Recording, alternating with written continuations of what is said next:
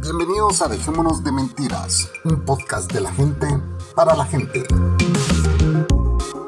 Transmitiendo desde la ciudad de Guatemala. Aquí le saluda la Cocos. Ah, también el Chapín está aquí en, en Dejémonos de Mentiras, perdón, se me había olvidado. y la bestia también, obviamente, ¿verdad? Si te gusta este show, lo mejor que puedes hacer es compartirlo. Para que tengamos nuevos oyentes. Adiós.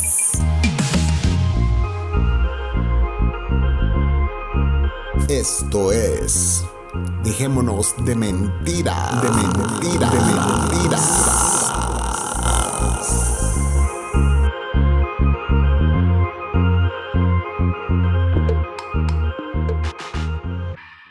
Estamos de vuelta, señores, en la segunda parte de, del show Dejémonos de Mentiras con nuestro invitado, el Catracho. Y yo tenía una pregunta eh, que hacerle, que es la última pregunta.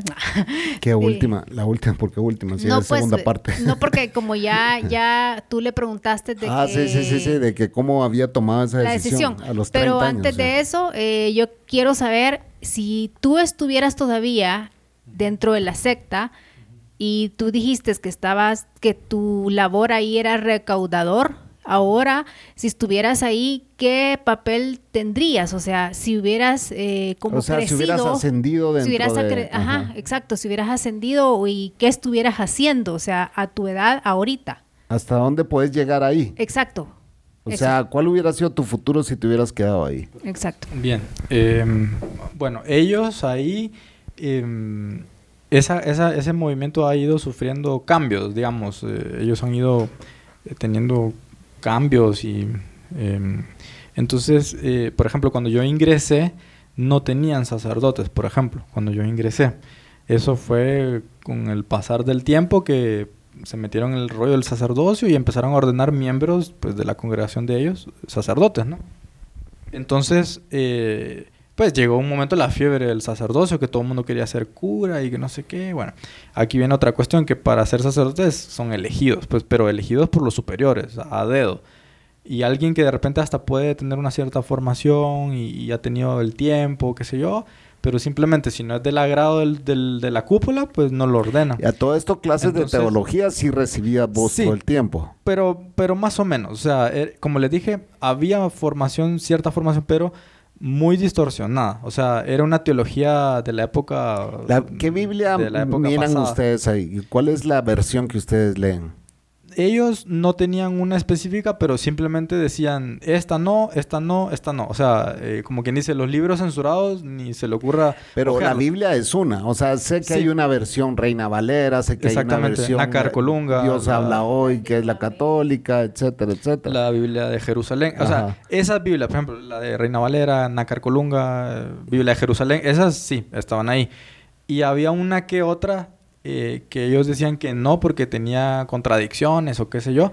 Esas las tenían ahí como cuestión de biblioteca, ¿Cuál pero era la de ustedes. Pero no no no tenían una, simplemente O sea que sí es un movimiento medio raro, pues que no se basaban en la Biblia, porque todas las religiones están basadas en una Biblia, pues. Ellos tienen su doctrina propia del fundador, ah. ¿verdad? El, el fundador es una secta bien. Claro, claro, pero él es muy un dictador. Un dictador, dice sí, la sí, porque... Es que, perdón, señores, pero solo tenemos dos micrófonos aquí, así sí. la eh, Cocos tiene que gritar. Sí. Ellos daban formación y todo, eh, eh, con textos, con documentos, con conferencias del fundador, ¿no? Y las conferencias, claro, tenían cosas de la Biblia, pensamientos de santos de la época pasada, de los papas, qué sé yo, pero pero, pero prevalecía la doctrina del fundador, porque eso era algo inédito, era algo nuevo, eso era algo que la iglesia nunca había enseñado. Entonces, claro, a uno le enseñaban algo de Biblia, algo de teología, eh, con el criterio de Dios, claro está, pero te prevalecía lo del fundador. Vos ahora que tenés 30 años y que ya estás... 30, 33, hace 3 años te saliste. Ok. Ahora que tenés 33 años, ¿sentís que perdiste tu tiempo o sentís que, que de algo te sirvió eso? Bueno, eh, la verdad que uno hace el balance, ¿no? Porque uno pues en las terapias. Porque dentro de todo te mantuvo. La pregunta. Sí, falta la falta la pregunta de la Cocos que hizo.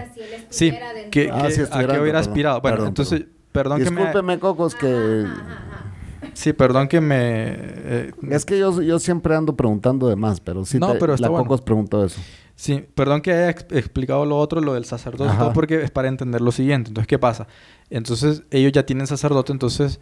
Eh, a, los ojos de ahí de, los superiores y qué sé yo, pues el que quisiera ser sacerdote, pues era bien visto, ¿verdad? Porque el, que estaba aspirando a más y no sé qué. ¿Vos quisiste algún día eso? En algún momento se me pasó, sí, por la cabeza.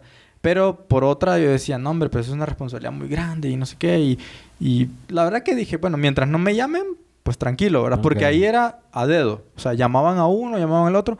Al principio me empezaron a ordenar a los que eran mayores, mayores de 40, mayores de 50 años de edad, gente que ya tenía 30 años de estar ahí. Entonces uno decía, bueno, de aquí que yo cumple ese tiempo, pues va a pasar mucho tiempo. Pero fue pasando y de repente iban llamando a gente más joven, más joven, hasta que llegaron a llamar a los de mi edad. Entonces ahí ya uno se va cuestionando, así como que, ¿por qué no me llaman, no? Y que qué raro, ¿qué será? ¿Qué tiene aquel que no tengo yo? Que no sé cuándo. Entonces, ¿qué ocurre? Ellos, como tienen tanto rigor, tanta disciplina, a uno le van haciendo un currículum ahí dentro, ¿verdad? Entonces, si uno transgrede eh, ciertas normas... O, y como vos eras rebeldito, Entonces, si uno tiene ciertas conductas que no van acorde a, lo que ellos desean, eso mancha el currículum, ¿no? Entonces, en mi caso sí lo tenía manchado. ¿Pero por qué? Si ya hiciste todo bien. ¿O no? No del todo. A ver, cuente, cuente, cuente. No del todo para ellos, o sea. No del todo, no del todo para ellos, pero para ah, los ojos de cualquier mortal, sí. Entonces, primero, a mí, estando aquí en Guatemala, cuando me mandaron la segunda vez, eh, me quisieron mandar a otro país y yo no quise. No, ¿A dónde? A Costa Rica. Uy, Costa Rica también. Culoncitas, chichoncitas. caras, caras, muy lindas. Las caritas son bien bonitas de las ticas. Pero no cambia mi guanaca por ninguna centroamericana, pero bueno. Entonces, eh, yo no quise ir, o sea, no, no, no quise. Entonces, hablé con el que me estaba enviando y le expuse, mire, yo no quiero ir, que no sé qué. ¿Y por qué no querías ir a Costa Rica? Porque me sentía bien aquí, me sentía cómodo y, me sentía bien. Era tu casa, vamos, o sea, básicamente 15 años ya de estar en Guate. Y perdón, pero los ticos, pues, dentro de Centroamérica sabemos la fama que tienen, ¿verdad? Entonces, muy creídos, muy creídos. No, no quería, yo no quería. Entonces, no, no quería, simplemente no quería. Entonces, el, el, el el señor este, que ahora es sacerdote, el, superior, me dijo de todo, ¿verdad? Que era un no sé qué, que, que, barbaridad, que no obedecía. Pero me hizo sentir un, zapato, pues me hizo sentir... Mm. Porque simplemente no obedecí. Y al final no me mandó. Y me lo dijo muy claramente, esto le va a manchar su currículum porque... O me dijo, no manche su currículum, que está bien, que no sé cuál. Ah, todo un rollo. Pero bueno, el asunto es que... Y te castigó, te mandó a... No, no, me dejó aquí todo, pero ya yo ya tenía una marca, pues, de que el desobediente, ¿no? Después fue otro asunto que eh, vino otro sacerdote aquí a, Guatemala a encargarse aquí de la casa donde yo estaba. Y el sacerdote, él era un envidioso, hablemos lo que, es. Era un tipo déspota, él, él quería tener el poder solo él él no podía sobresalir, era un enano, entonces yo creo que hasta por eso eh, tenía complejo de inferioridad. Sí, no hay sapo bueno, porque, no hay sapo bueno. Porque era así todo bajito, chiquito y bueno, eh, alguien que sobresalió un poco más que él, eh, tipo aquellos, ¿va? Cocos. entonces, este padre venía sacadito así del horno, digamos, era estaba recién ordenado sacerdote y venía de de la casa madre. Ah, venía con ínfulas. Venía con ínfulas y venía como quien dice, yo, yo vengo aquí a imponer y, y, como quien dice, aquí ustedes son unos, unos, em, estoy buscando una palabra que, que, se entienda, que en el fondo nosotros no éramos lo suficientemente devotos, ¿no? Que nosotros mm. éramos unos eh, faltos de fe, faltos de, de, integridad, lo que fuera, y que él venía a traer lo que sí nos hacía falta, pero a, a, costa de imponer todo. Entonces era un déspota el tipo, pero bueno.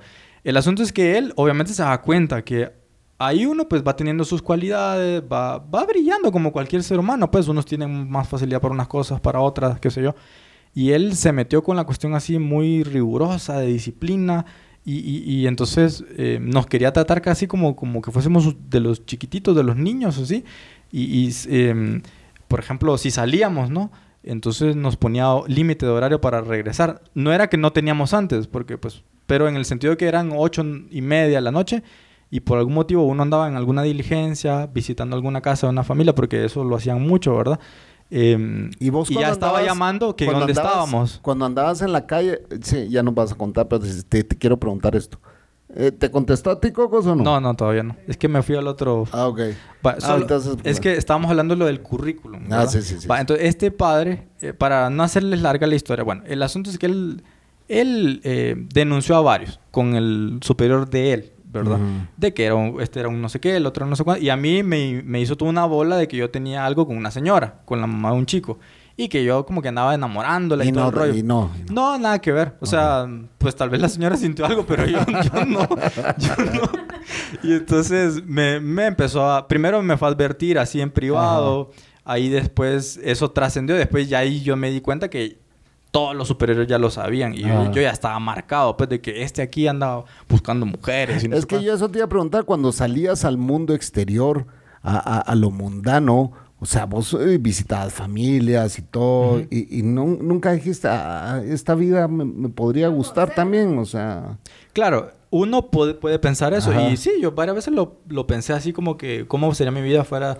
Pero inmediatamente, por la doctrina que uno tiene ahí, eh, cortaba ese pensamiento de raíz porque si uno como que le daba alas a ese pensamiento, en el fondo era pecaminoso, te estaba desviando de tu camino, de tu vocación, de tu llamado. Entonces, eso en el fondo estaba siéndole de traición a Dios, digamos. E, es una cuestión, usa mucho la cuestión de la culpa, ¿no? El castigo, la culpa. Entonces, ¿qué Como cualquier religión. Exacto. Entonces, a mí me mancharon mi currículum, ¿verdad? Y entonces yo ya no era candidato idóneo para, para sacerdocio. Y encima de todo que era un reaccionario, que, que pues, que, como que era así como muy bravo, tal vez. Entonces, todo eso, pues, obviamente no, ni se les pasaba por la mente, ¿verdad? De llamarme para eso. Y, y, fueron hipócritas porque a mis papás en su momento, y eso me enteré yo hasta cuando me salí, que, que mis papás, este sacerdote que fue el que me dijo que, que tenía mi currículum manchado, ¿verdad? Que, que, era el que me quiso mandar a Costa Rica. El ponedeo. Ajá. Ajá. Eh, él fue a hablar con mis papás en una de esas que anduvo por Honduras. No me acuerdo cómo fue el asunto, pero le, les dijo así claramente, es que su hijo tiene vocación sacerdotal. Así. Su hijo sí tiene vocación. Él va a ser sacerdote. Y entonces mis papás se ilusionaron. Pues vamos a tener un hijo sacerdote. Ah, en serio. Claro. Y, y, claro, para alguien que está afuera. Yo creo que mi mamá hubiera sido feliz también. para para, alguien, para alguien que está afuera. Bueno, y uno entra en un camino de eso. ¿Qué, qué es tu hijo? Explicarle que es esto, que es misionero, que no sé qué, es un rollo. Ah, en cambio, decirle que es tu hijo, es sacerdote, eh, ya está explicado, no hay mayor, no hay para dónde hacerle. Entonces ellos se ilusionaron y, bueno, y me preguntaban, y, y, el sacerdote, además, ¿qué onda? Además dijeron, además dijeron, eh, ya va a tener una carrera, pues, o sea, ya, ya, ya se ve algo concreto, no está perdiendo su tiempo. Sí, pero... Va, a haber billete. Claro, pero, pero ahí, ahí, está, ahí está el otro detalle. Entonces, solo para responder, terminar de responder, yo nunca hubiera llegado a ser sacerdote. ¿Por qué? Porque tenía el currículum manchado. Entonces, ¿qué hubiera seguido haciendo? Pues eh, recolectando dinero, siendo ah, pues chofer de niños, reclutando nuevos. Porque... Ya no había futuro ahí. Pero era un empleado de gratis, hablemoslo así. Porque... Lo, exactamente, y había que hacer a todo esto no te pagaban nada. Nada, nada. O sea, dan casa, comida, techo, ¿verdad? Eh, vivienda. Pero no te... o sea, si vos te querés ir a comprar un par de jeans... No, no, no. ¿Y, de dónde sacas vos tu ropa y todo eso? Como ellos tienen uniformes, ¿no? Entonces jeans no se podía usar, es prohibido. Ah, no, nunca, ni en sábado, ni Ropa del demonio, el jeans, ¿no? Ah, sí. Sí, no se podía usar. Entonces la ropa que se podía usar era la ropa que ellos decían, o sea, los uniformes, uniformes, que ellos decían. Sí, eso no existía que yo un domingo quiero andar de chanclas, va, y cómodo, así. No, no existe. Siempre con el uniforme.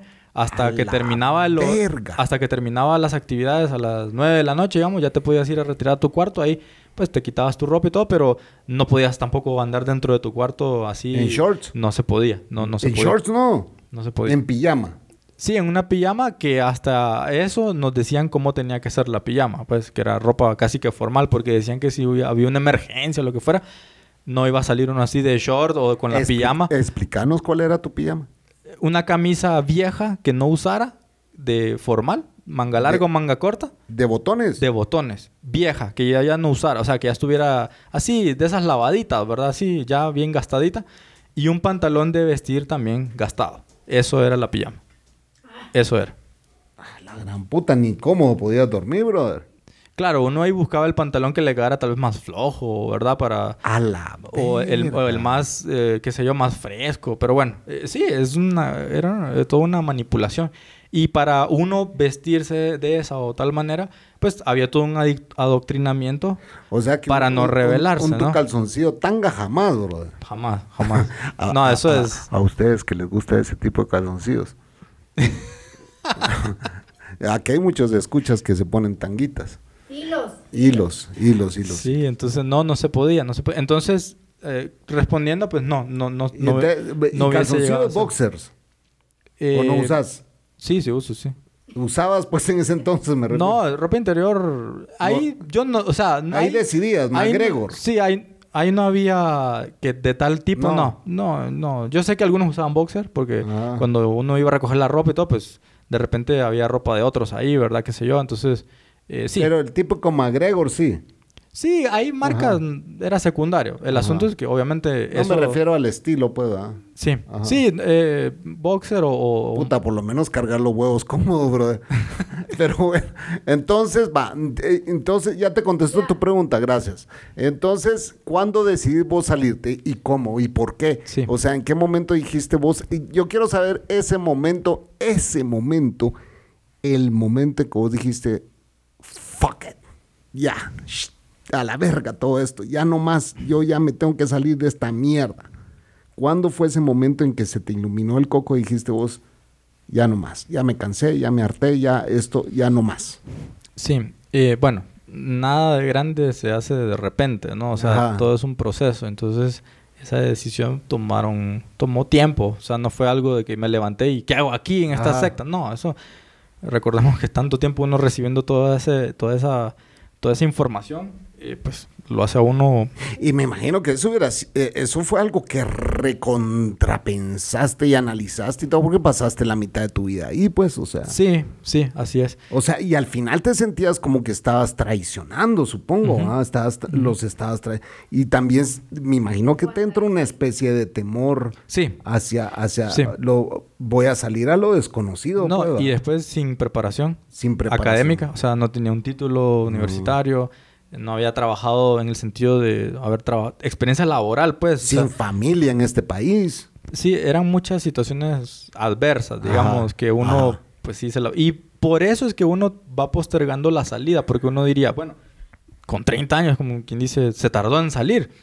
Yo conozco otros que han salido con 40, 50 años de edad.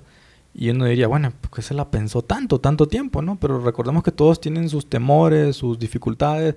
No es fácil, no, es fácil. Y hay gente que, estoy seguro, no salen porque ahí tienen comida, techo, eh, una vida más cómoda que la que tendrían en su casa. porque comen bien también, o sea, comen bien en el sentido de que eh, sí te maicean bien vos. Sí, o sea, pero comen comidas a veces así medio finas y, eh, o sea, caras. Pues ellos gastan dinero en comidas. Por ejemplo. En vinos, en cervezas. Ah. No llegan a emborracharse, pero... pero... Ah, sí tenías derecho a echarte los sí, Sí, ellos sí ah. no tienen en eso de que prohibido la bebida. No, no. Ellos, eh, dependiendo del lugar donde uno estuviera, en qué país, qué sé yo, que la economía estaba un poco mejor. En algunos lugares, a mí me tocó, por ejemplo, en Brasil, que había bebida todos los días. En la cena, por ejemplo, una copa de vino o una cerveza, todos los días. Más que eso no se podía, una o dos, a, lo mucho dos, ¿verdad? Pero mm, eh, jamones, jamones finos, quesos finos. ¿Te gusta echarte los tragos ahora? Yo bebo, pero no soy borracho. Pero, pues, O sea, yo bebo... Pero si te gusta, es la pregunta. Sí, sí. Sí, me gusta degustar un vino, me gusta la cerveza. Nada más. Ya beber cosas así como whisky, eso no. Eso no, no, no, no me gustó. No, no, no me gusta. ¿No sos candidato a alcohólicos No, no, para nada. para nada. Pero tampoco... No sos bolo. Sí, no. Sí, pero tampoco era fanático de que nada de alcohol tampoco. ¿Y alguna pues, vez te has emborrachado o no? Ya que... nunca, nunca. Nunca, nunca. Ah, no, nunca. Y mm, entonces... Qué bueno, man. Qué bueno, estás joven y todo y es un vicio hijo de puta mierda. Sí, sí. Entonces ellos... Entonces hay muchos que seguro no salen porque tienen todas esas comodidades, tienen resuelta la vida en, resumen. Pero hay situaciones donde a uno pues, la vida le pide más, pues, y uno dice que yo tengo, yo por ejemplo, yo era un excelente estudiante en el colegio y yo decía que yo si hubiera estudiado, yo, me lo cuestionaba, si estudiara en la universidad yo estuviera con tal carrera. Sería bueno. Y, exitoso y de repente trabajando tal cosa. Y, claro, uno se va cuestionando, va pasando el tiempo. ¿Y a todo eso estás estudiando algo? Ahorita sí. ¿Sí qué? Psicología clínica. Escuchen, señores. Después de pasar toda esa crisis psicológica, hoy está estudiando el porqué de las cosas. Claro, claro. Tengo que conocerme a mí mismo. Ajá, huevos.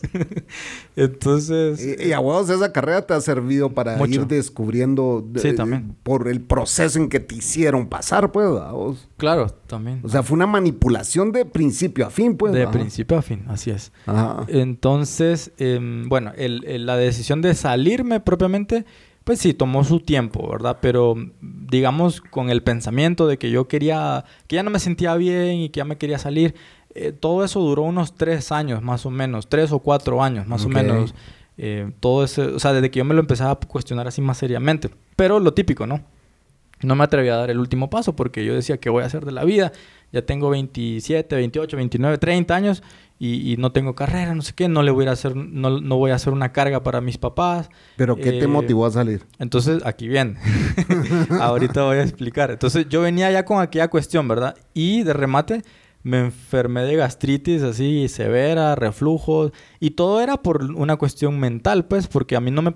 Yo veía como que injusto la forma de proceder de ellos, de las autoridades y todo, la forma como manipulaban, cómo nos hacían sentir mal, porque eh, también era desvalorizarlo a uno como ser humano, ¿no? Porque ahí en el fondo lo que uno tenía que hacer era un robot al servicio de ellos, ¿no? Para recolectar dinero. Para, sin discutir. Para reca re, ¿cómo se dice esto? Reclutar gente sin discusión, exactamente.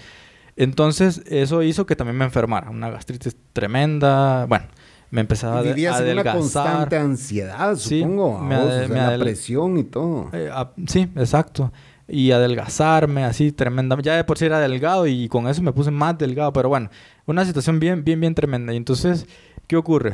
aquí viene la, la, la historia, aquí la otra parte de la historia quedaría para hacer una novela, pero bueno. entonces, eh, ¿qué pasa? Ellos como incentivan mucho el reclutar nuevos miembros, ¿no? Y el reclutamiento empieza con niños chiquitos. En mi caso fue con 14 años que me empezaron a meter cosas en la cabeza para reclutarme. Ahora lo hacen con niños de hasta 10 años, 10, 11, o sea, son unos, son unos bebés, son, o sea, niños que no saben ni, ni ponerse una camisa y, ya les quieren meter cosas de ideal religioso, o sea. ¿Y vos hacías eso? A mí me tocó también, sí. ¿Y qué? Y qué no, Era, no, era, no era tan bueno, haciéndolo porque por eso me mandaran a pedir pisto, porque era mejor consiguiendo dinero que, que, reclutando niños. Pero supongo que vos para llegar a reclutar un niño tienes que convencer a los tatas. A los papás, exactamente. Entonces aquí viene esa cuestión que ellos presentan a los papás una fachada que nada que ver y cuando ya entusiasman al niño y por así decir consiguen arrancar el permiso de los papás para que se vaya a vivir con ellos, a, a poquito, de a poquito, van distanciando al chico de su familia y distanciando, distanciando hasta el punto que los llevan a Brasil o a vivir fuera de Guatemala o del país donde están. ¿Qué fue lo que te pasó? Para totalmente ahí desvincularlos más todavía. Pero ese proceso pues sí se lleva sus años, ¿no? O sea, van, no es así... Es un trabajo de goteo. Es un trabajo, exactamente. Entonces, ¿qué pasa? A mí me tocaba relacionarme con estos niños, con, con las familias de los niños, con las mamás. Y bueno, uno va creciendo también, pues, y, y, en el sentido de que cada vez uno ve, pues, las mamás de estos niños, pues, ya uno no las veía así como que la mamá, que podría ser mi mamá, no, ya uno las veía casi que de la edad prácticamente casi que de pues uno. ya, pues, ya, no las ves mamá, sino las ves mamacitas. sí, por ahí va la onda. Mamacita. Bueno, entonces aquí viene... Voy a tratar de ser resumido, pero no... Vamos a ver cómo nos va. Entonces, ¿qué ocurre? Eh, con mi esposa, ¿verdad? Ajá. Eh, no me digas que es mamá de uno de esos. Sí, era, era... Ah, yo sabía. Yo sabía que por ahí iba el asunto. Sí, sí, claro. Ajá. Bueno, pero quiero contar cómo comenzó todo porque la verdad que es, impresionante, pues, o sea, y nosotros vemos en retrospectiva todo y, nos vamos recordando de cosas y, y, nos quedamos impresionados cómo nos recordamos. Entonces, yo me acuerdo del primer día que la vi. Y, y, cómo se llama, y fue un día que había una actividad masiva, había una misa por la Virgen de Fátima, y habían como 500 personas ese día, porque ellos tienen una casa grande, así como una finca, y hacen una actividad al mes, ¿verdad? Y entonces ella llegó a, esa actividad. Señores, la primera hora, si se aburrieron, aquí viene lo interesante. Así que vamos, vamos oyendo esta historia. Pues aquí es donde. Aquí empieza. aquí es donde el casi cura, señores, el casi cura, ¿ah? eh, decide salirse de este asunto. Y ya, huevos, tenía que haber una mujer de por medio. Yo siempre lo he dicho, señores, las guerras se dan por una mujer. Todas las mujeres somos un demonio. La culpa las tiene la mujer siempre, las grandes guerras. Miren, Cleopatra Vergueo que fue a armar allá. Todas las mujeres Pero aquí, eh, aquí, aquí el catracho nos va a contar. A ver. Entonces, ¿cómo fue? Llegó una mujer a tu vida. Llegó una mujer a tu vida y decidiste salirte de los heraldos. ¿Cómo es que dicen? Tres pelos. Tres pelos jalan más que una yunte, güey. Tres pelos de cuca jalan más que una yunte, güey. No quise decir cuca. jalan más dos tetas que dos carretas. Ahí está. Oiga, cocos. Ah, bueno, entonces em, ella llega la primera vez en una actividad que, como les dije, era había bastante gente, era una misa, un rosario y todo el rollo. Y yo me acuerdo perfectamente ella entrando en la capilla que tenían ahí esta gente de esta congregación. La actividad era afuera, así como en un patio, ¿verdad? Terminaba la actividad y pues ya la gente se iba y todo el rollo. Y aparte estaba la capilla, que era pequeña para la cantidad de gente que llegaba. Entonces, a mí en esa época me tocaba montar todo lo del sonido, todos los eh, micrófonos, porque como ellos incentivan mucho la música, ¿no? Estos heraldos, entonces... Parte del show. Es parte del show, entonces todos teníamos que, pues si se notaba, ¿verdad? Saber cantar o, tocar un instrumento, ¿verdad? Obviamente músicas del estilo de ellos, ¿verdad? ¿Cuál era tu gracia ahí? No, pues era... Conectar el equipo. ¿Cómo así? No, cantar también y ah, tocar, sí. Yo tocaba trompeta, eh, ah, cantaba. Sí, sí, sí. Ah, ¿sos músico? Pues algo, ahí le hago, ahí algo. sí, aprendí ahí algo. aprendiste? Sí, aprendí, sí. Aprendí a cantar, aprendí a tocar el instrumento. O sea que si no lo hacías ahí, lo hacías de mariachi. pues no sé si hasta ese punto, pero... Pero bueno, entonces a mí me tocaba, yo era encargado de montar toda la microfonía y los, el sonido. Todo el sonido, exactamente. Y, y, estar pendiente de la consola, ecualizar y todo el rollo y, de montar y desmontar. O sea, era todo un trabajito, ¿verdad? Y me acuerdo que mm, ella eh, entró, acabando la actividad, a la capilla, eh, porque ahí estaba el Santísimo y todo. Y yo me acuerdo que cuando estaba ingresando el órgano y las cosas que eran de la capilla, que las habíamos sacado para la misa y todo, eh, que su lugar era la capilla, ¿no? El órgano, unas mesas, unos atriles y cosas, ¿verdad? Y yo me acuerdo que la vi y, la vi de espaldas, ni siquiera fue de frente, ¿verdad? Estaba de espaldas arrodillada y todo. Y la verdad que yo sentí algo así, ¿y esta mujer quién es? Así, pero me sentí... Atraído. Súper atraído, o sea, pero más que atraído. Fue algo así como que, ¿esta mujer quién es? O sea, yo nunca la había visto aquí, ¿quién será? Y bueno, y mm, la verdad que fue por pura timidez y todo, pero yo me hubiera muerto de ganas de ir a hablarle, preguntarle quién era, cómo se llamaba y todo el rollo, pues porque... Ahí tenías 30 años. Tenía 30, sí, sí. Y entonces, y, y, me acuerdo que un día conversando con ella de esto, eh, yo me acuerdo que yo hasta... No, pero la viste hincada y de espalda, dijiste. Sí, sí, pero e, e, eran como unos 10 metros de distancia, pues. O sea, yo estaba en... que se paró y, te gustó más todavía. sí. No, o sea, ya la viste de frente, pues. Claro. Puede haber sido una cholca fea, pues, sí, pero... no, no, no, no, no, era para nada. Era bonita. Ya de atrás se miraba bonita, sí. De atrás se miraba bonita y de espaldas. De espaldas. sí, entonces me acuerdo que yo cuando estaba metiendo las cosas del órgano y poniendo todo en orden me acuerdo que hasta empecé a hacer ruido así y, hasta se me cayó algo como para que ella volteara a ver, a ver qué onda, ¿verdad? Y ella dice que se acuerda de un ruido que se estaba haciendo y que se puso nerviosa, se levantó y se fue. Porque como dice, aquí yo tal vez estoy... Porque está, ella estaba sola en la capilla y yo entré para, para acomodar las cosas y no había nadie más. Pero ella, ella también llevaba a sus hijos ahí, o sea que, que tú tenías ese trabajo de poderla convencer a ella para que uno de sus hijos. No, pero esta fue la primera vez que la vio. Él, no, pues sí, pues, pero, pero ella ya tenía ahí a sus hijos. Sí, pero él no sabía. Él pues no sí, yo sé. O, no sé. Él va, él va a aclarar ahorita, ahorita va a aclarar. Sí, esa fue la primera, primera vez que yo tengo idea de haberla visto. Ah, ok. Eh, se fue y ya no la vi. Y no, no tuve valor de hablarle ni nada. Pero sí me impactó, pues así como que... Y, qué bonita, dije, oh, qué mujer bonita. Eh, pues, pues, o sea, eh, llamaba la atención, pues. ya te quedó ahí la espinita. Sí, sí. Al siguiente mes volvió a ver la misma actividad porque esa era una actividad mensual. Ya la buscaste. Ahí llegó de nuevo y si no estoy mal, creo que ahí fue que ya llegó con sus hijos, ¿verdad? Y los hijos estaban en edad para ser reclutados, digamos, ah, ¿verdad? Y entonces ahí yo me acuerdo que cuando estábamos alistándonos para la misa, ella llegó, se acomodó con los niños, llegaron con otro señor también, que es ahora pues un amigo nuestro también, eh, que él vive en Estados Unidos, pero estaba pasando una temporada por aquí, lo llevaron ahí también, devoto del rosario y todo, bueno, estaban todos ellos ahí. Y el señor este también pues tiene buena presencia y todo, y, y estos tipos de heraldos van detrás o del dinero, gente con dinero por tanto, o de la apariencia física para futuros miembros, ¿no? O sea, uno u otro. Chavitos. Y entonces aquí cumplían los dos requisitos, ¿verdad? Ah. es porque el señor bien presentado y todo, se miraba con un señor con, un señor pudiente, vaya. Ok. Entonces parecía como que el abuelito pudiente, ¿verdad? La hija y los, y los nietos. Y los nietos. Eso es lo que parecía. Y todos good looking. Ajá, entonces en lo que estábamos acomodando las cosas para la misa, eh, los micrófonos y todo, se acerca uno de los que era, ah, él era como que el encargado del grupo juvenil y le dice al otro, a otro, le dice, mire, vea a aquella familia allá discretamente. sí, ya lo vi. Bueno, quiero que los vaya y aborde a la mamá, invite al de en medio, porque el de en medio era más blanquito, más canchito, digamos, ¿verdad? Y dijo, invita al de en medio. Pero y, y, entonces ahí le responde el otro, pero ¿y si me dice que los tres? Porque eran tres chicos, ¿no? Y entonces le dijo, no, no, no, el de en medio, el de en medio. Es que el de en medio es el que presta, el que sirve, como quien dice, el que tiene vocación. Pero así, no habían ni hablado con ellos y ya diciendo cuál es el que servía. Y entonces... Qué hijos de su Pink Floyd, brother. Sí, y así es, por pura apariencia física. Entonces va, les toma el nombre, se presenta, ¿verdad? Porque ahí es quedarse con los datos, ¿no? Y sobre todo el teléfono, número de teléfono.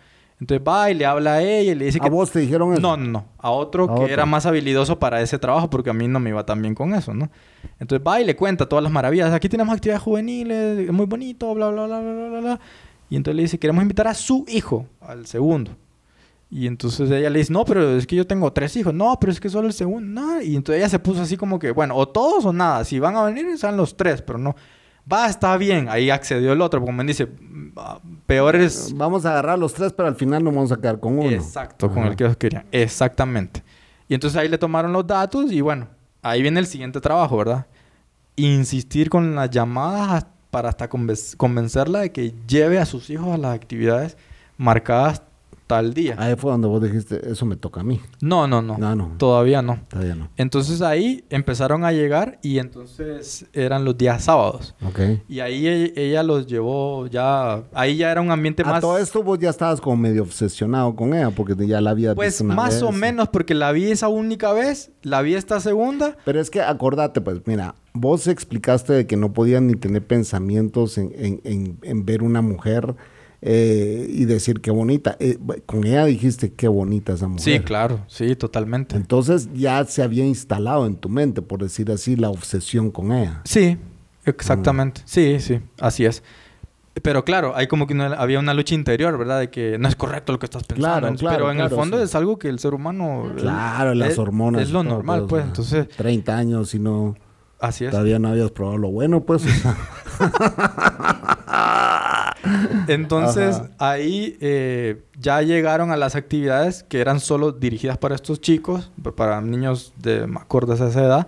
Y ya, había menos gente, todo esto Es, como que la primera mujer que sí dejaste entrar en tu cabeza o no? No, no fue la primera. Ah, no. No, no. Sí, ya te habías, eh, habías pasado por esto antes. Sí, a mí me pasó algo en Nicaragua que... que pues, Ay, cunoncitas y chudas y morenas. O sea, sí me pasó algo en Nicaragua y todo, ¿verdad? Pero... pero... ¿Qué te pasó? una situación ahí con una mujer, ¿Ah, ¿verdad? sí? Sí, sí, pero... Te, violó. No. ¿Te hizo algo? ¿Te trasteó algo no? Algo por ahí. Ah, ok. Algo por ahí. Entonces... Eh, no voy a entrar porque puede ser algo traumático. Sí, pero no, hubo enamoramiento. Ahí no, no fue... Tal vez fue obsesión, pero no es enamoramiento. O sea, ah, pero no... fue traumático. No, digamos, sí, pero ahora lo veo como algo... Bueno, sí, de repente Era natural. Sí, exacto. Pero para mí sí fue un trauma. Pues en su momento sí fue una cosa muy porque era como quebrar aquello de que no puedes pensar en una mujer y todo aquello, ¿verdad? Entonces, eh, pero bueno, eh, eso pasó y todo, ¿verdad?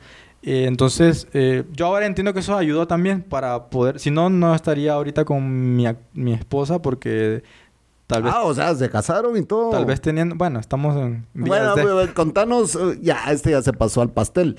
Contanos, contanos cómo fue, cómo fue eh, eh, que te que, que, pasó todo eso. Pues. Va, entonces... Em, Porque eso fue lo que te tomó la decisión de... Sí, sí, así es. Entonces, ahí ella empezó a llevar a los niños y yo pues ahí ya la empecé a ver un poco más seguido Si bien que el papá era el que los llevaba a los chicos, no ella porque ella estaba comprometida con otras actividades en, la, iglesia, pero en otro lugar. Estaba casada. Así es, estaba casada, sí, así es. Pero, pero, aquí viene el asunto.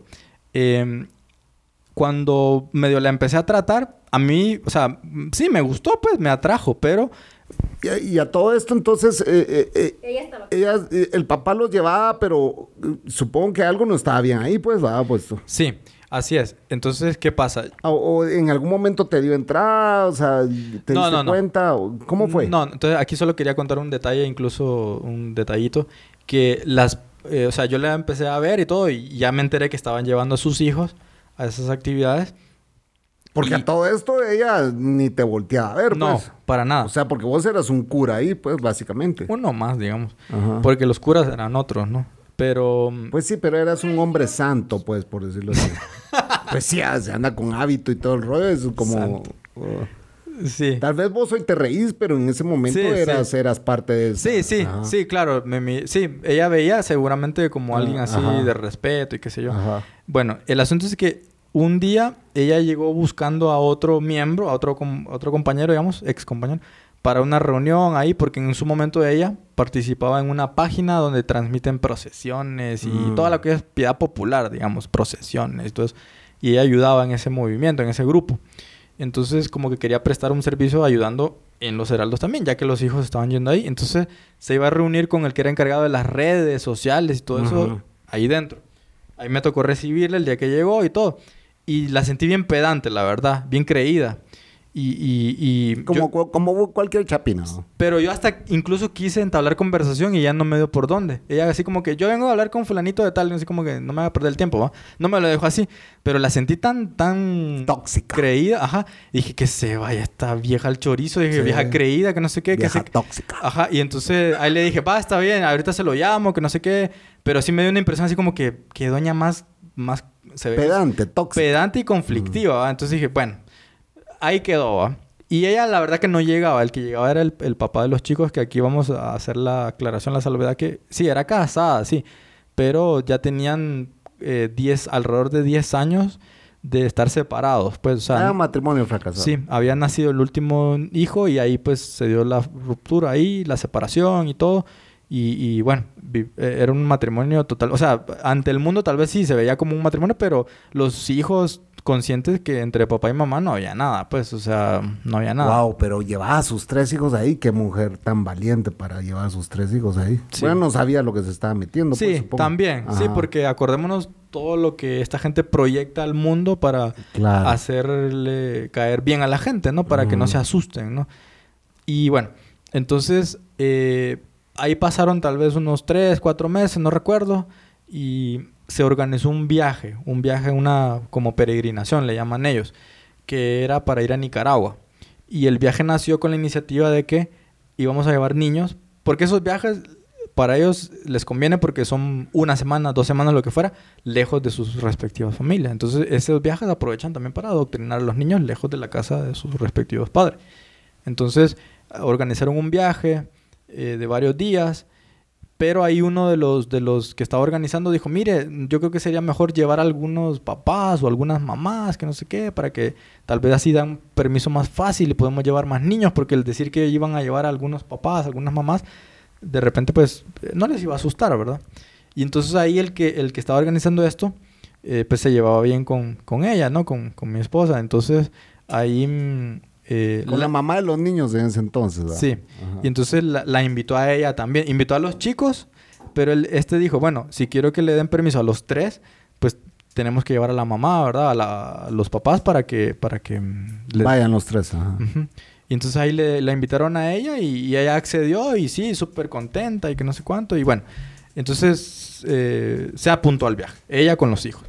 Y entonces ahí fuimos yo iba en el viaje también, ¿verdad? Yo iba ahí como chofer designado también. Ah, no jodas. Sí, íbamos en dos buses, dos microbuses, digamos. Y entonces una me tocaba a mí manejarla. Y en el bus que yo llevaba iban todas las mamás, iban en ese carro. Y entonces íbamos dos eh, de estos religiosos, digamos, íbamos dos. Y el resto eran todas señoras, porque al final ningún papá se apuntó, solo fueron señoras. Y mamás de los niños. Y entonces se apuntaron y bueno, y ahí fuimos. Pero era ir hasta Nicaragua, que Nicaragua son como 1500 kilómetros, creo yo. Es, es, lejos, ¿no? Por tierra, pues. Y aquí estamos los que estamos. Si quieres ser parte de este show, pues lo único que tienes que hacer es enviarnos un correo a dejémonos de o bien puedes dejarnos un mensajito o enviarnos un tweet a DDM Podcast. Estamos para escucharte, escucharte. Vente a grabar con nosotros. Ya.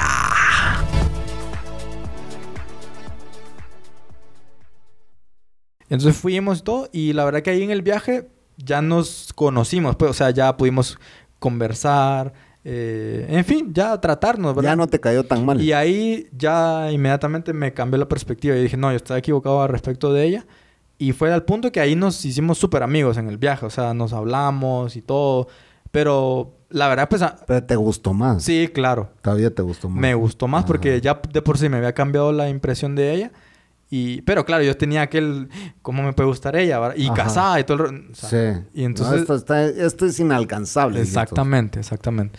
Entonces ahí regresamos de Nicaragua, ya habíamos intercambiado números de teléfono, nos empezamos a llamar, a escribir, no sé cuánto.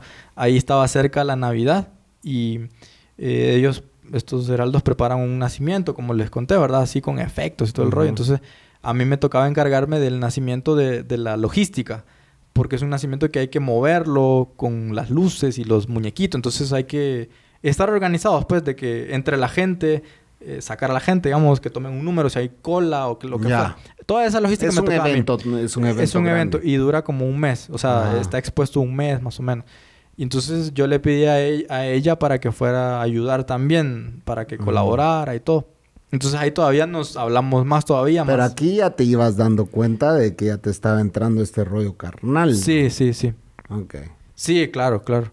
Y entonces yo ahí buscaba pretexto para hablarle, para estar más cerca de ella. estaba instalada en tu cabeza. Sí, y ahí ella me dijo, no en ese momento, pero me lo dijo ya después, que ella sentía algo extraño así de, parte mía. Como que dice, este aquí le pasa algo, pues. O sea, Usted está como medio raro. Sí, está medio raro, así algo quiere. Y entonces ahí hablamos y Em, en pláticas aquí, todo, nos llevamos súper bien, pero súper bien. Y ella me decía, mire, de todos los que están ahí, con usted es el que me llevo mejor, que no sé cuánto, que no sé qué, muy, muy ameno, todo, no sé qué. Y ahí entonces, un día platicando, ahí ya me cuenta de su situación, de que estaba separada, que el papá pues ni modo, eh, asistía a algunas actividades, habían decidido asistir a ciertas actividades los dos por bien de los niños y todo, pero que entre no había nada. Nada, pues, o sea, separado totalmente y que ella incluso había querido intentar rehacer su vida, pero que no había podido, porque bueno, qué sé yo, y bueno, pero, pero que pues no tenía nada con nadie, pues, o sea, y, y, menos con el supuesto esposo, pues, o sea, no, nada, ¿va? Entonces a mí eso todavía me dejó a mí como más perturbado en el sentido de que, bueno, está, hay, una, hay una posibilidad. Está libre, va. O sea, existe la posibilidad. Exactamente, existe Solo me toca salirme de este rollo a mí. Solo me toca a mí divorciarme para de la iglesia. Así es. De la secta. Sí, entonces ahí fue pasando el tiempo, nos seguimos comunicando, chateábamos, nos llamábamos y yo le compartía información como ella hacía parte de ese grupo que tenían esa página, ¿no? Y, no te medio a huevo que eran tres patojitos, brother.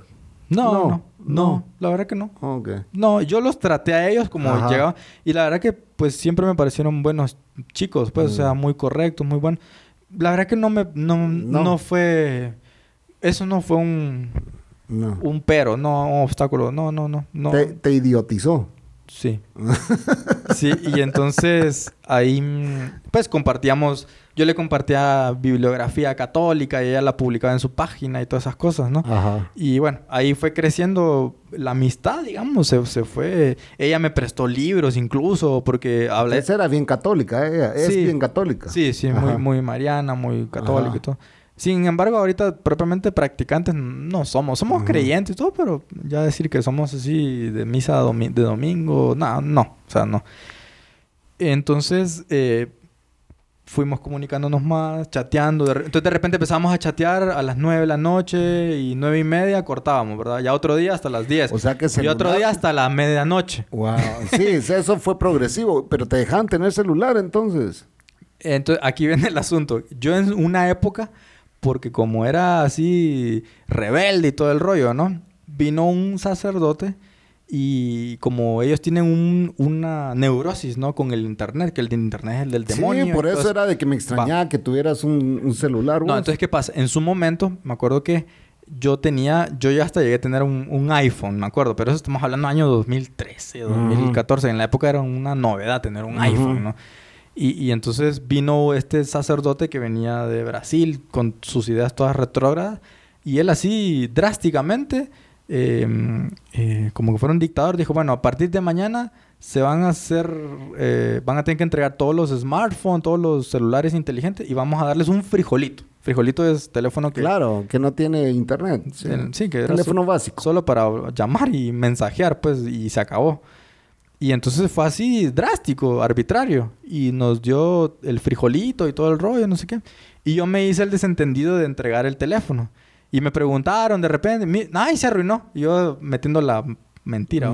Pero yo muchas veces lo que hacía era esto. Llegaba en la noche a mi cuarto, como tenía cuarto individual. Entonces sacaba el chip del frijolito, lo metía en el iPhone. Y ahí tenía el WhatsApp, pues, pues tenía mi cuenta, tenía, ¿verdad? Y entonces... Eh, en algún, de, repente lo usaba para alguna cosa, qué sé yo, pero, pero era como a escondidas, pues a escondidas. Hasta que de repente ya me cacharon, pues, que tenía el bendito iPhone. Y entonces ahí sí se armó peor porque no había obedecido y encima de todo estaba transgrediendo la norma porque tenía un teléfono que no se podía tener. Claro. Entonces ahí me, me fregaron. Entonces eh, llegó el momento en donde ya... otra, otra, otra mancha más para sí, otra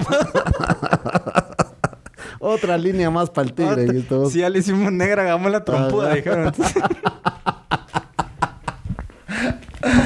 Ajá. Así es. Ya está bien manchado el currículum. Sí, sí. Entonces ahí, em, después como vieron que era ridículo eh, eh, esa norma de tener frijolito, porque toda la gente, ellos tienen que tener contacto, ¿no? Que con la mamá de los niños, que para los adeptos de ellos.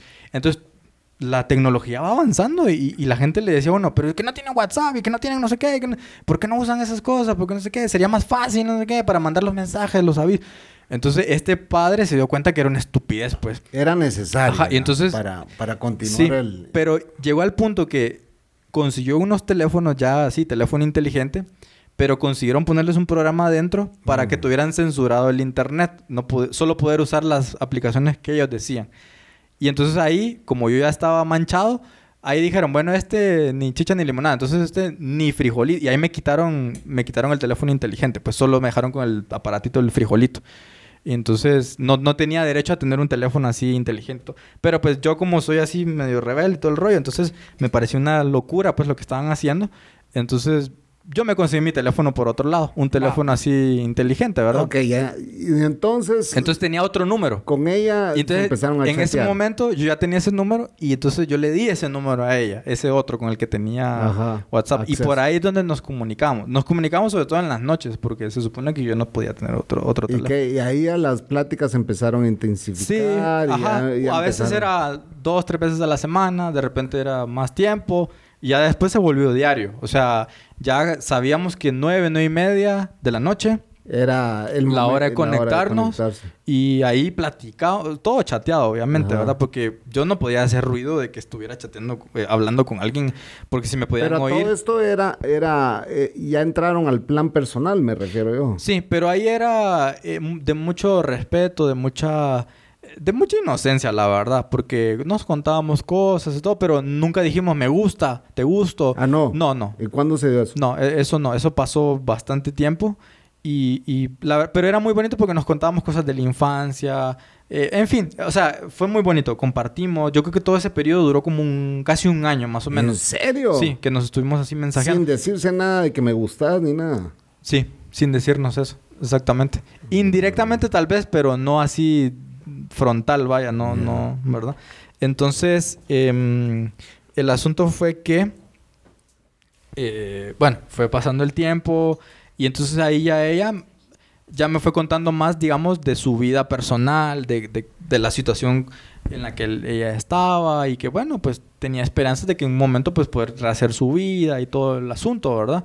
Y yo pues ya ahí me fui abriendo con ella también, yo le fui confiando y la verdad que yo hasta ese momento no, nunca había tenido esa confianza con alguien de contarle mis problemas, ¿verdad? Y de que yo sentía que ese no era mi lugar, que no tenía vocación, pero que no tenía los huevos para salirme. Eh, así, digámoslo así. Literalmente. Y entonces ella pues también me escuchó mucho, nunca me juzgó, porque otra persona hubiera dicho, uy, pero si usted está ahí, está en un camino de Dios, deje de pensar eso. ¿Vos crees, para nada, para ¿vos crees que toda esta chateadera empezó, bueno, no sé si de forma inocente eh, con vos, porque vos desde que la viste te gustó, pero vos crees, no crees que inconscientemente se fueron como atrayendo el uno al otro y como se dio esta chateadera y ya era como que los dos estaban buscando a las nueve y media conectarse y todo este rollo.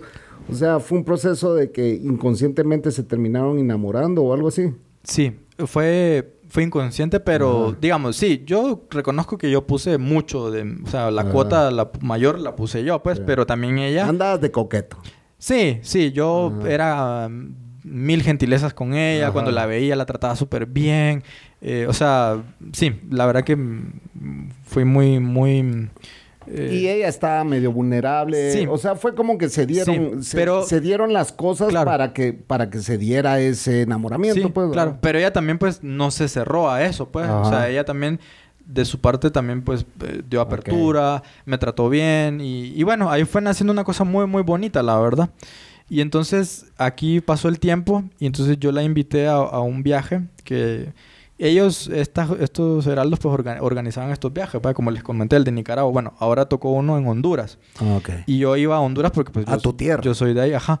Pero era con la Virgen de Fátima, íbamos con un sacerdote. O sea, era una como misión, le llaman ellos. Pero para que fuera atractiva la cosa, pues no solo ver las mismas caras, llevábamos algunos chicos a esos viajes, ¿verdad? Entonces yo esa vez eh, la invité a un viaje.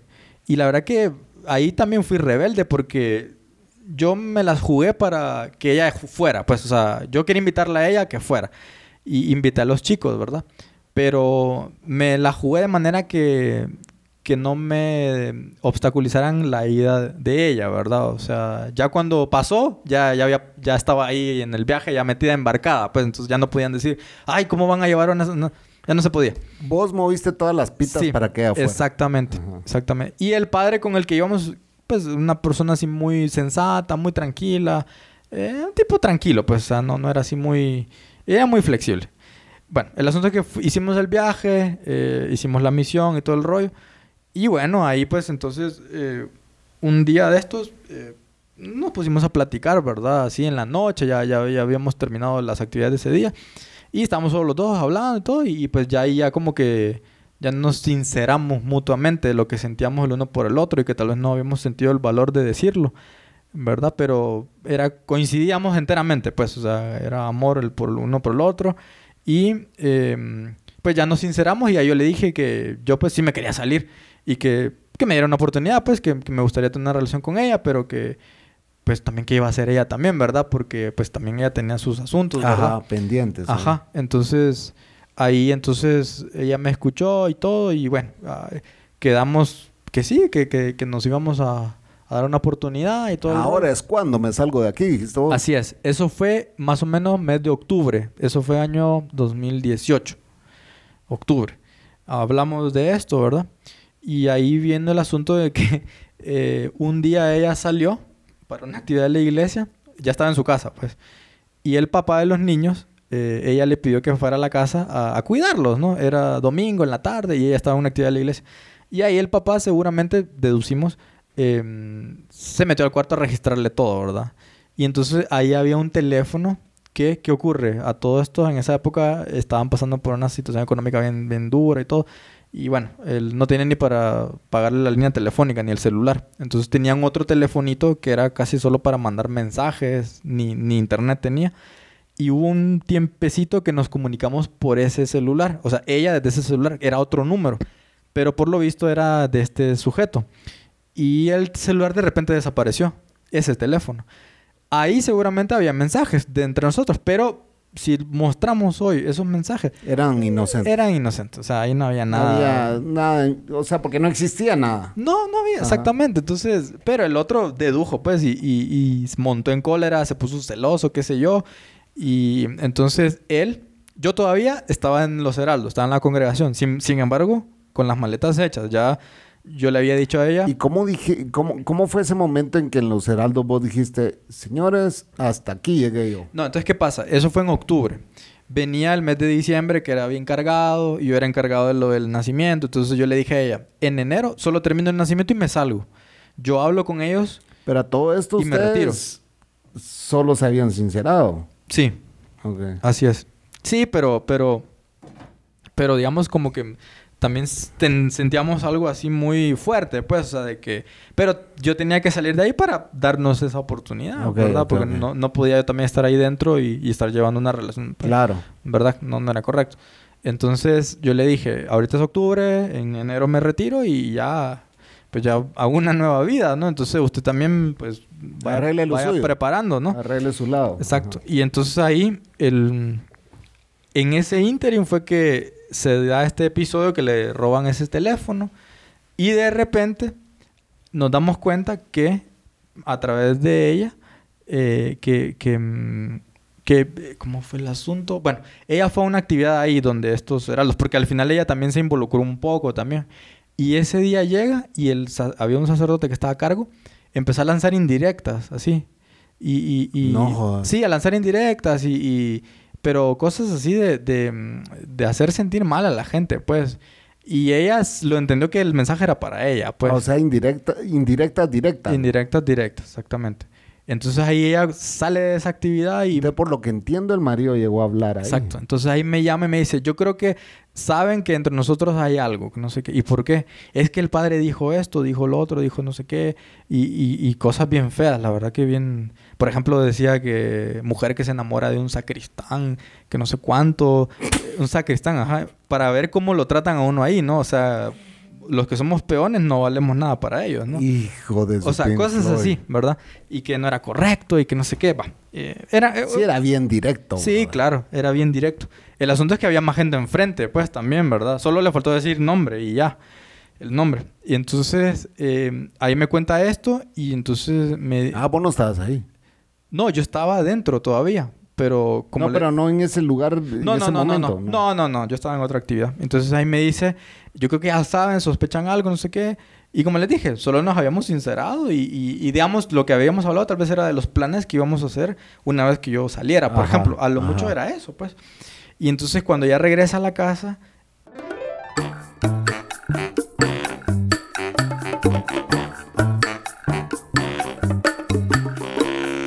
Pues sí, ya va siendo hora de escribirle al Chapín. ¿Y cómo lo puedes hacer? Pues lo puedes hacer vía Twitter, a DDM Podcast. O bien puedes entrar a Facebook, dejémonos de mentiras.com. Puedes enviar un correo al email dejémonos de mentiras.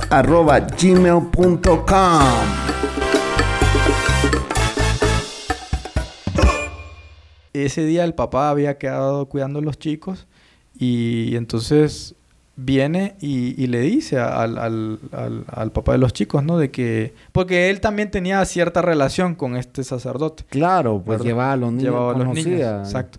Y entonces ahí le, lo enfrenta y le dice, lo encara y le dice, mira, vos has dicho algo ahí en los heraldos, que no sé qué. Y entonces ahí el otro ya se, se descoce. ajá, que él había agarrado el celular y encuentra... No, eso no lo reveló, pero le reveló de que, que, era una... Y le empezó a maltratar, que era una estúpida, una burra, una tonta, que creía que era más inteligente, que cómo se fue a... Me trató así, cómo se fue a enamorar de un perro que atienda una campana. O sea, porque como ahí era todo con campana, ¿no? Campana para comer, campana para la misa, campana para despertar. Y él dijo, de un perro que atiende una campana. Ese fue el, el trato, El término. El término, exacto. Y entonces ahí pues se armó todo un rollo y va y le cuenta a los hijos, ¿no? Pero se los contó de una manera tremenda, de que su mamá tiene una relación con un religioso, ay, que no sé cuánto, así. Pero poniendo una situación tremenda, pues, y poniéndola a la mamá como lo peor, los chicos vienen y se ponen a llorar. Bueno, fue una tragedia aquello. Wow. Ahí el otro se va y, deja el desastre. Pero ahí nos enteramos que este sujeto, claro, ya había ido de lengua larga a contar ahí a, los heraldos. ¿no? Entonces ahí ella me platica y me cuenta todo, me cuenta toda esta situación. Y entonces ahí, eh, en lo que estábamos hablando, y entonces decidimos, entonces yo me voy a salir ya. No voy a esperar hasta enero me voy a salir ya porque... Al mal paso darle prisa. Así es, así es. Y entonces pasó esa noche, me acuerdo que eso fue un día domingo, y llegó el lunes, amaneció el lunes, y ahí fui a encarar al, sacerdote, a este que, me había hecho sacristán, ¿no? y entonces ahí le, le dije, miren, quiero hablar con usted, pero a solas, ¿verdad? Y él se quedó así como asustado, así como que, querrá, ¿verdad? Y entonces, va, está bien. Y ahí fuimos a una sala, cerró la puerta. Y yo muy tranquilo, la verdad. Muy dueño de mí mismo. Y, le, y ahí le dije, mire, padre, hay una bola ahí que anda circulando, que yo tengo algo... Eh". Mire, solo quiero decirle que no le voy a dar mayor detalle, pero lo único que vengo a decirle es que yo me voy a retirar. Yo me voy a salir ya lo pensé, me voy a retirar, ya no quiero estar aquí, taratata, no sé cuánto. Y entonces él así me asustado, pero tú estás seguro que se va a salir. Mire que tantos tiempo, tanto tiempo que... Entonces no era paja, si hay algo ahí, digo. Tanto tiempo que lleva usted aquí, que no sé cuánto, ¿cómo se va a retirar? No, sí, es que me voy a salir y yo decidido. Y ahí pues él aprovechó para lanzarme ahí. Pero mire, si se sale no se vaya a involucrar con esa señora porque es mayor que usted. Y de paso es una mujer casada. Si usted se mete con una mujer casada es del infierno y que no sé cuánto y no sé qué. Y empezó con toda la doctrina de ellos ridícula. Y yo escuché todo, me entró por un oído, me salió por el otro. No le dije ni sí que ni no, ¿verdad? O sea, solo escuché y así como, ah, bueno. Y entonces... ¿Y hoy están juntos? Sí. Ah, y ahí... O sea, hubo final feliz. Sí, claro. Y entonces ahí, eh, bueno, terminó ese episodio y bueno, eh, yo me retiré, me salí, pero este... ¿Y cuando te saliste? Cuando me salgo, ¿qué pasa? No, no ibas a huevado de, de que pues estás cambiando totalmente tu vida a una vida de, o sea, sí, sí, sí, te tiraste de, te saliste de una piscina y te tiraste directo a la otra, pues, o sea, al mar, al mar, pues sí. Sí, la verdad que, pues sí, fue un acto así medio Tal vez uno diría que... Tienes tus huevos, bro, porque, o sea, es, un, es como un totalmente cambio de estilo de vida, pues. sí, sí, sí, totalmente. Pasaste de ser padre, casi padre, a un padre, pero de familia, pues, básicamente. Prácticamente, sí, así es. Claro, todo eso pasó un tiempo porque yo me salí... Eh, eh, bueno, eh, nos vimos todavía con, con mi esposa en, en, ciertas circunstancias, en lo que lo permitía y todo. Me regresé a Honduras Em, porque estaba cerca de Navidad, ahí fue con mis papás y todo. Y ahí empezó... ¿Y ¿Tus papás qué dijeron de todo eso? No, a todo eso, eh, a todo esto, yo solo les dije que me salía, que me iba a retirar, que... ¿Pero qué dijeron de eso? Ellos, muy respetuosos, no se quisieron meter mucho, no indagaron. Solo atentos, digamos. Pero ellos sí me dijeron, quédate aquí, estudia aquí, aquí tienes una casa. O sea, como quien dice, pensala bien, pues, no, no vayas... Porque yo les dije, yo voy a... ¿Cuál es tu plan? Me dijeron. Entonces, no, yo quiero ir a Guatemala, quiero regresar. Pero ¿cómo? Si no es tu país, que no sé qué. No, pues que yo ya viví ahí mucho tiempo y todo. Pero no les dije que tenía una relación. hoy, por hoy has vivido más en Guatemala que en otro. Sí, exactamente. Sí, yo creo que más que en Honduras también. Y bueno, el asunto es que no les dije que tenía una relación porque yo dije, no lo van a entender porque una señora con tres hijos y encima todo que conocía ahí, no, no, no lo van a entender. Entonces y yo dije, no, no, no quiero dar tus detalle.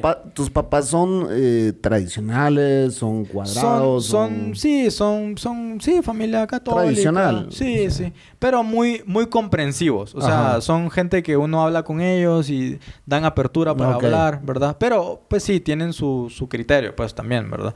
Y en su momento solo me dijeron eso, quédate aquí, aquí te apoyamos, métete en una universidad, te apoyamos con la O sea, ellos muy me abrieron la puerta. Pues tenía 30 años. Bien podrían haberme dicho, mira, te fuiste aquí, que te ayuden esos que, que te llevaron, ¿verdad? O sea, podrían haber dicho eso, ¿no? Pero no, ellos para nada. Y bueno, el asunto es entonces ahí vuelvo a Guatemala y bueno, yo no tenía trabajo, no tenía nada, ¿verdad? Más que a, más que a mi esposa, pues nada más que, que es la que me podía apoyar en y a todo esto Y a todo esto era la idea, porque ni siquiera era que tenían algo, o sea, era la idea de lo que podía llegar a ser. Así es, así es. Entonces, vos te saliste con un enamorado, pues, y, y, a jugártela de que tal vez ella quizá regresara con el esposo, quizá, o sea, pudo, haber pasado cualquier cosa y vos decir, hijo puta, la caía, me salí de allá y ahora qué hago, pues, Sí, pero recordemos que ya habíamos hecho un plan, pues, o sea, ah, ya habíamos, ya nos habíamos sincerado y, y ella estaba muy clara lo que yo sentía y yo igual. Ah, Entonces, estábamos claros de que, de que mm, queríamos comenzar algo juntos, incluso hasta en su momento en una plática que tuvimos, ella me dice, pero dame tiempo, ¿y cuánto tiempo? Dos años como para... Madre. ya dos años que te espere la vieja. Ahí le dije, ¿qué? ¿Qué? ¿Dos años? Así como que, ¿cómo se te ocurre? Entonces, imposible esperar tanto tiempo. Entonces ahí ella, eso como que la hizo reaccionar también. Y entonces también eso propició que, que empezáramos la relación. Que se agilizara todo. Antes, ajá. Y entonces ahí pues comenzó todo antes, pero luego me fui a Honduras, volví, ¿verdad? Porque tenía que pues también ir allá visitar a mi papá. Ella necesitaba el tiempo para separarse y todo ese rollo también, ¿va? Sí, sí, también.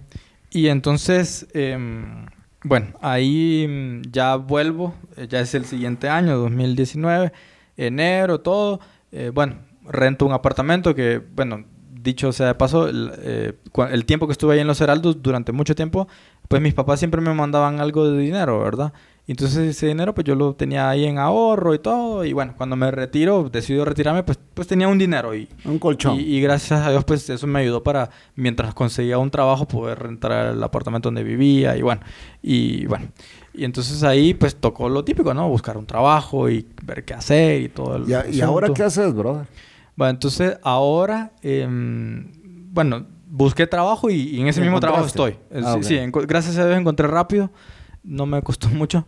Em, estoy en, digamos, sigo vinculado a la Iglesia Católica en cuanto al trabajo, ¿verdad? Pero no como antes, ¿verdad? Ya no, sos, ya, no, ya no te obligan a nada. No, no, ya es otro régimen, ¿verdad? De empleado y todo, o es diferente, ¿verdad?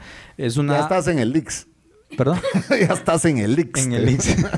ya te pagan X. Sí, esto, eh, el, en el, aquí en la iglesia, digamos, para entenderlo, la iglesia católica pues tiene un ente regulador, ¿verdad? Que, es el que regula las parroquias. Ese ente se llama obispado, arzobispado ah, en, en, según el lugar. Aquí hay un arzobispado porque es una arquidiócesis, es más grande.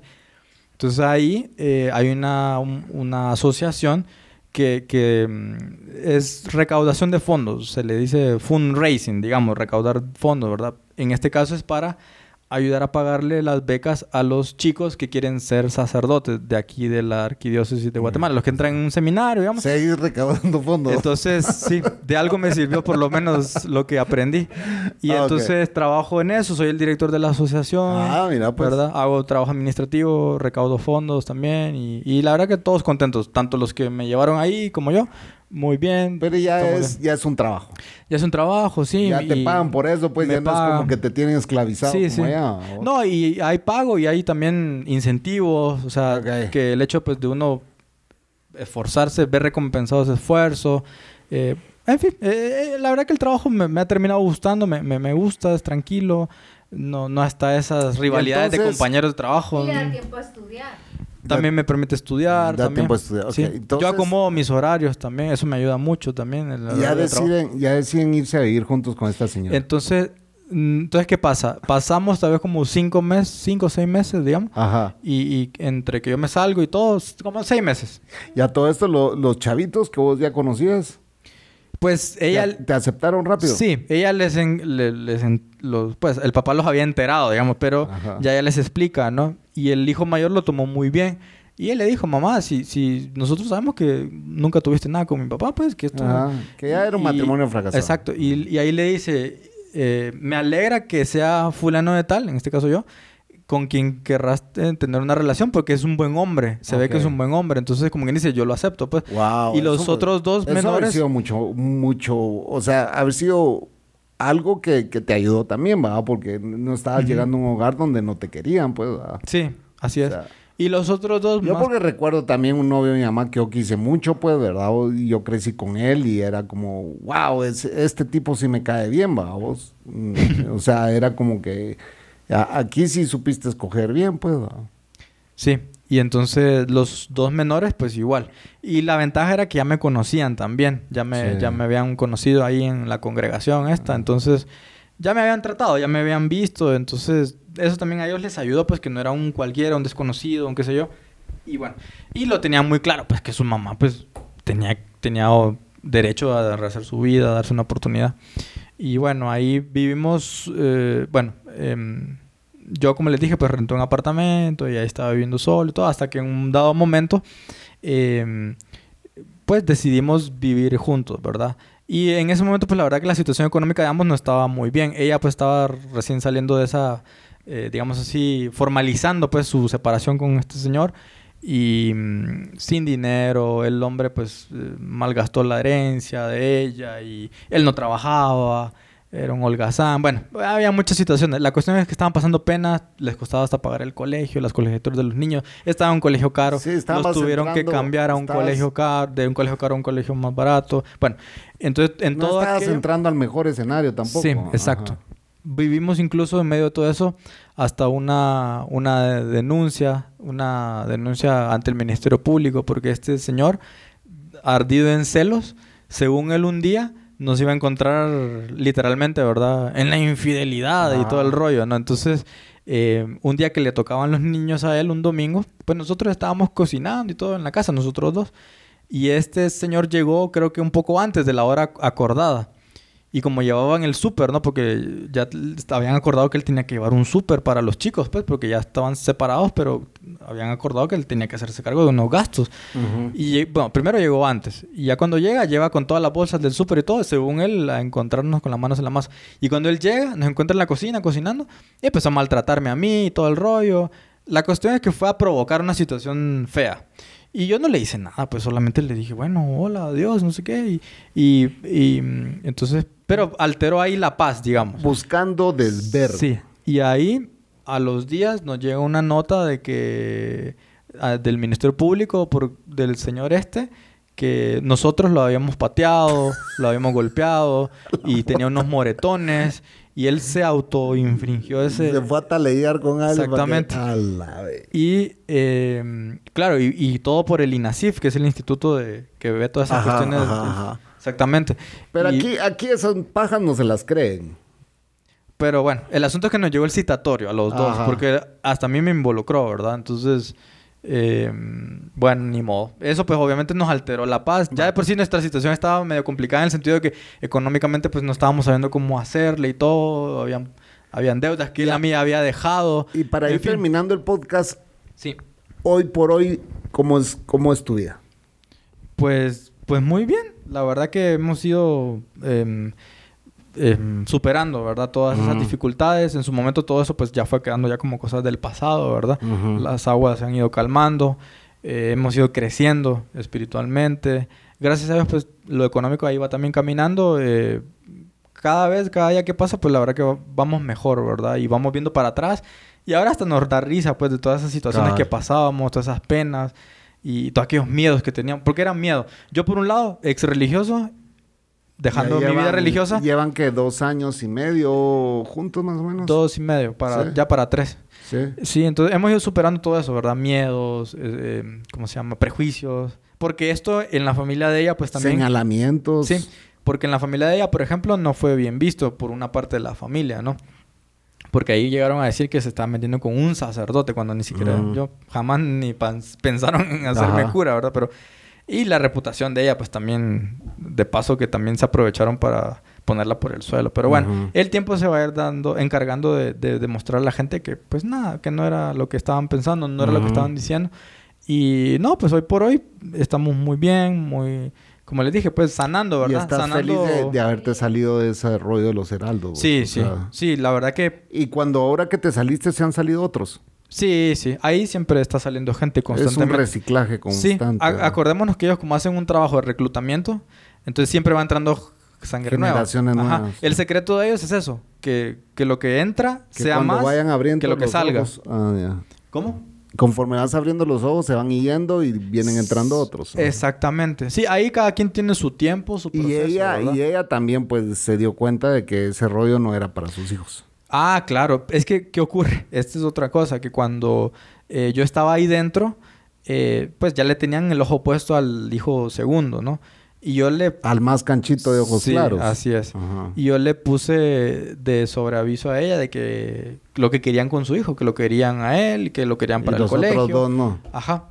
Entonces ella ya estaba sobreaviso de que querían al hijo a toda costa.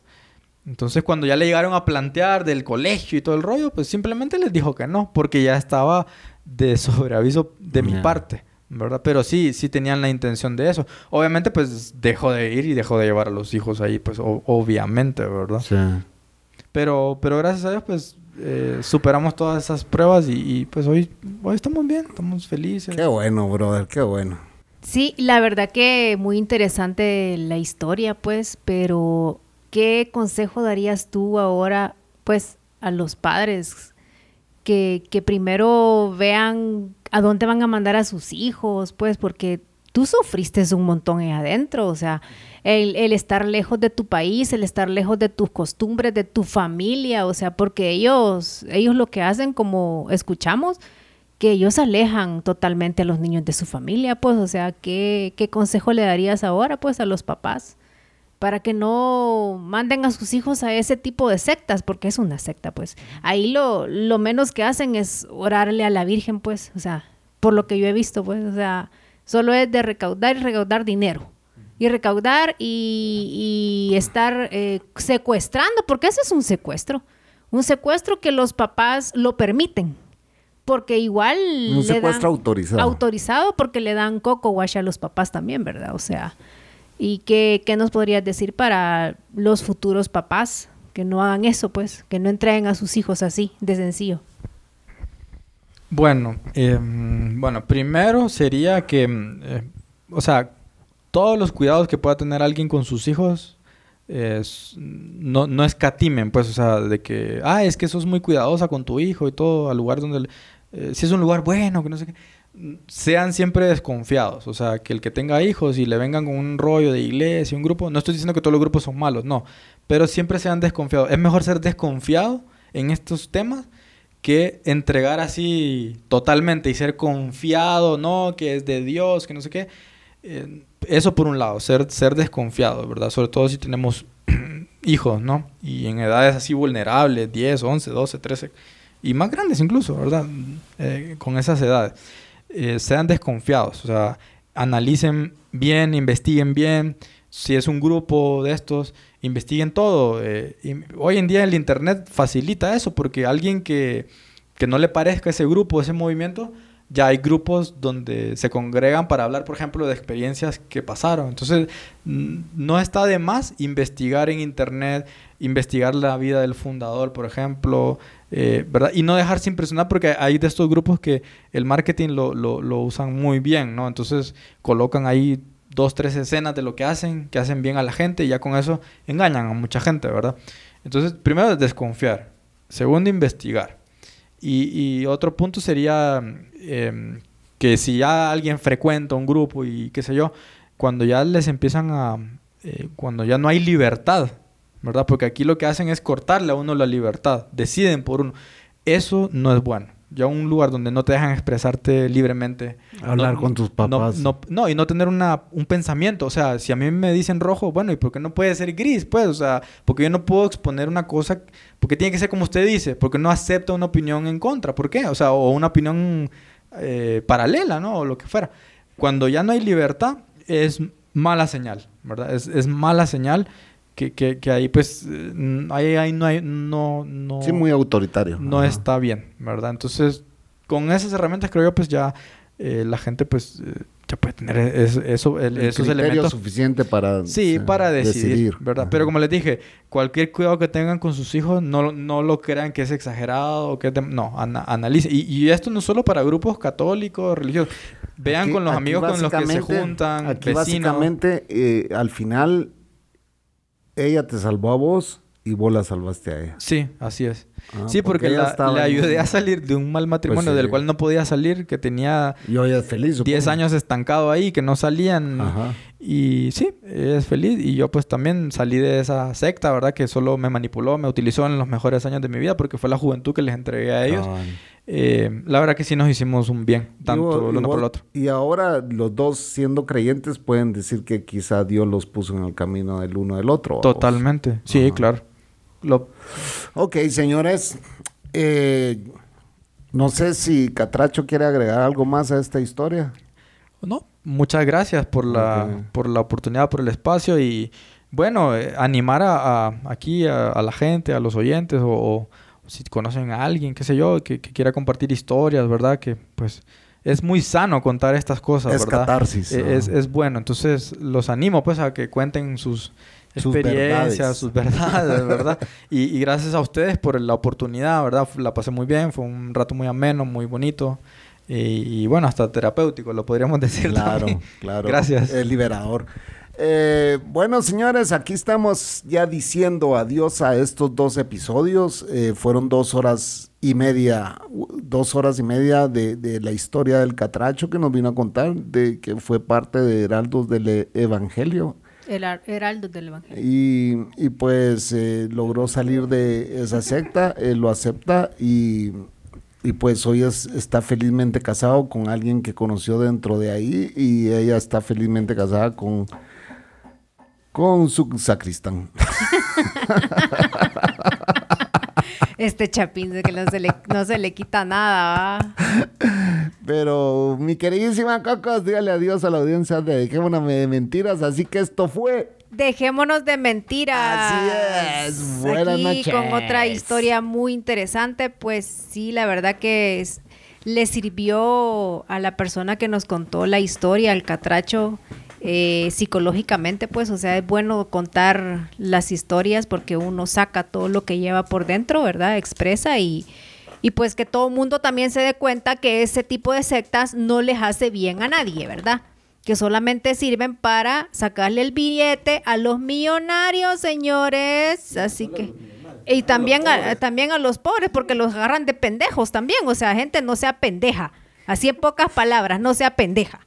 Así que no dejen a sus hijos también en la mano de esa gente porque se han dado muchas, muchos casos, como dijo él al principio, de abuso sexual a los niños. Así que esto fue Dejémonos de Mentiras y un tema más terminado.